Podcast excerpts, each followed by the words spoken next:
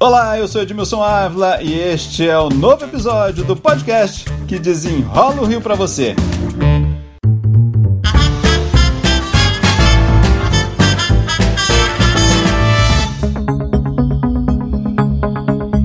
A capital começou um programa para testar a população, mas este não é aquele chamado teste em massa, não, gente. Nem todo mundo deve fazer esse teste. Para entender como será, o meu convidado é o secretário municipal de saúde Daniel Sorans, a quem eu já agradeço pela participação. Muito obrigado, Sorans. Vamos começar explicando aí quem deve fazer esse teste, como é que ele funciona direitinho. Vamos fazer o passo a passo, aquele chamado passo a passo? Eu que agradeço aí poder estar falando aqui no, no podcast. A ideia de meu sonho inicial é que a gente possa mapear aonde estão os casos de Covid-19 na cidade do Rio de Janeiro e interromper a cadeia de transmissão da doença. Para isso, a gente lançou um aplicativo para autonotificação. É o Rio Covid-19, né? Exatamente. As pessoas podem entrar nesse aplicativo ou ligar para um 746 e notificar se tem algum tipo de sintoma de Covid-19. Se tem febre, se perdeu o olfato, se perdeu o gosto, o paladar, se está tendo tosse, coriza Lá no aplicativo também, ela coloca onde ela mora, o telefone e a data de início dos sintomas.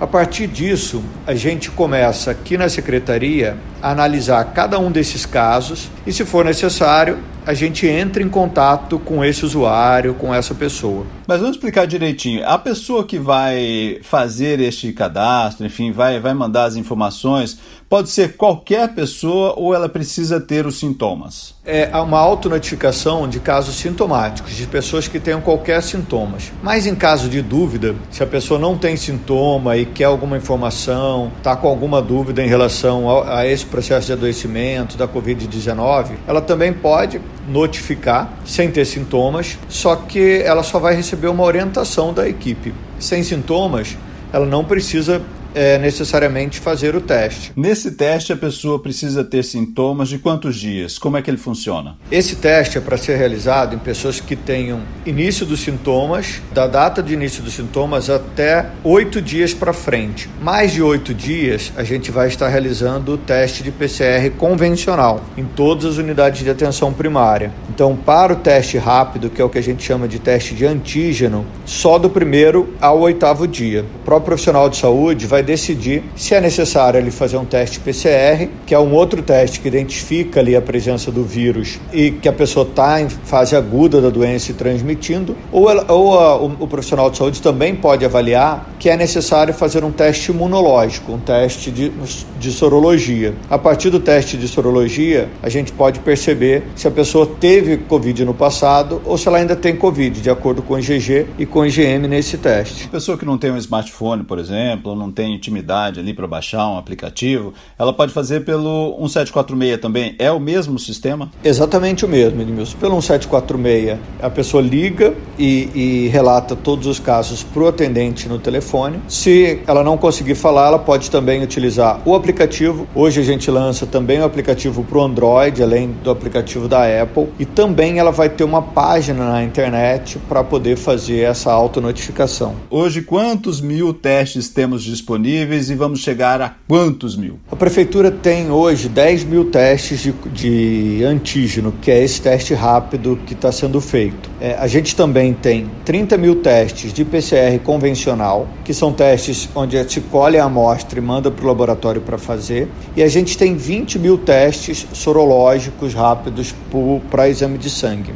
É claro que a gente tem um, que correr contra o tempo para conseguir mais testes para a população. A nossa meta no primeiro trimestre é testar 450 mil pessoas, mas tem muito pouco tempo de gestão. A gente está no décimo dia de gestão. A gente, nesse momento, conseguiu 10 mil testes e conforme a gente vai conseguindo mais testes, a gente vai acelerando a oferta de testagem para a população do Rio de Janeiro. O que a gente não pode fazer é ficar parado e deixar testes parados no nosso almoxarifado. Então, a gente hoje tem 10 mil testes mas a nossa meta é chegar em 450 mil testes até o final da gestão. Todos os dias a gente está recebendo é, informações de empresas, do próprio governo federal e do governo do estado, finalizando seus processos de compra para mandar mais testes aí para a população carioca. Quando os testes começaram, enfim, na pandemia, esses testes apareceram, principalmente os testes rápidos, tinha uma certa dúvida: ah, esse teste rápido dá muito falso positivo, falso negativo. Este que nós estamos usando é uma nova geração? Esse é uma nova geração. Esse é um teste que ele é colhido pelo SUAB e ele verifica se a pessoa tem Covid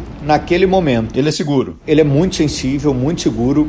É, ele tem quase a sensibilidade e a especificidade igualzinho do teste de PCR convencional, em que a gente manda para o laboratório para fazer. Ele é bem diferente do teste de antígeno rápido, que é o teste que a gente furava o sangue, pingava numa lâmina para verificar se a pessoa teve contato com a Covid-19 no passado ou não. Esse teste ele é importante porque ele é um teste para interromper a cadeia de transmissão. É um teste onde eu já vejo naquele momento se a pessoa tem Covid. A partir daquele momento eu começo, e o mais importante de tudo isso, as equipes de saúde da família realizarem um rastreamento dos contatos e informarem aquela pessoa que ela tem Covid, que ela deve se auto-isolar e também essa pessoa deve informar todos os contactantes que tiveram com ela que também devem ficar atentos a novos sintomas para evitar a disseminação da doença. Eu acho que essa explicação acho que é fundamental. É, com esses dados, vocês podem tomar várias atitudes. Né? Essa é a primeira, de isolar as pessoas, mas também saber região por região, onde está mais complicado ou não, não é? É isso. A gente agora vai ter a informação em tempo real de onde os casos de Covid estão acontecendo prioritariamente na cidade do Rio. Para determinar ações de bloqueio, pode ser que seja necessário que a gente realize bloqueios em determinados estabelecimentos comerciais, em determinados determinados bairros da cidade e, se for necessário, até em determinadas regiões inteiras. Houve uma grande cobrança no início da pandemia que tinha que se testar, testar, testar. O Rio de Janeiro não fez isso.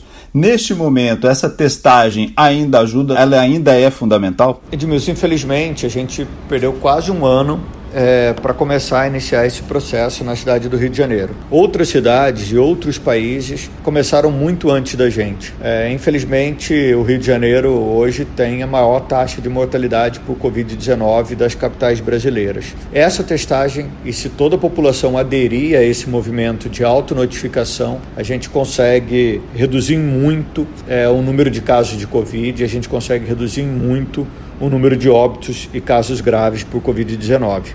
A nossa expectativa é, é, essa, infelizmente. Isso já deveria ter sido feito, é, mas isso é o primeiro passo para que a gente possa, de fato, interromper a cadeia de transmissão da Covid-19 na cidade.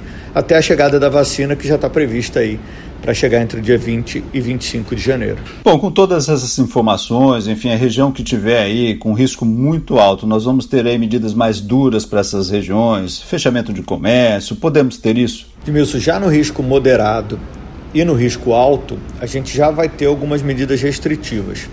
Agora, em locais onde a gente tenha um número de casos muito alto e uma disseminação muito acelerada do vírus, é necessário que a gente tenha medidas restritivas bastante severas para garantir a vida da, da nossa população. Eu sei que agora já tem o anúncio da, da vacina, enfim, mas para a gente chegar a um momento de toda a população vacinada, isso ainda deve demorar muito, né? Nós vamos começar com os grupos prioritários, né? Aqui no Rio está tudo pronto para esse primeiro grupo prioritário? Está tudo pronto, as seringas e agulhas já foram distribuídas, já estão nos centros municipais de saúde e clínica de família e a gente só está esperando a vacina mesmo chegar, com muita expectativa aí, com muita ansiedade. A Câmara Fria, que vai receber a vacina no Almoxarifado Central, já está preparadinha é, e a gente espera que isso aconteça aí logo nas próximas semanas. Que grupo será o primeiro vacinado no Rio de Janeiro? Quantos milhões? A, a definição dos grupos prioritários vai seguir o Programa Nacional de Imunização.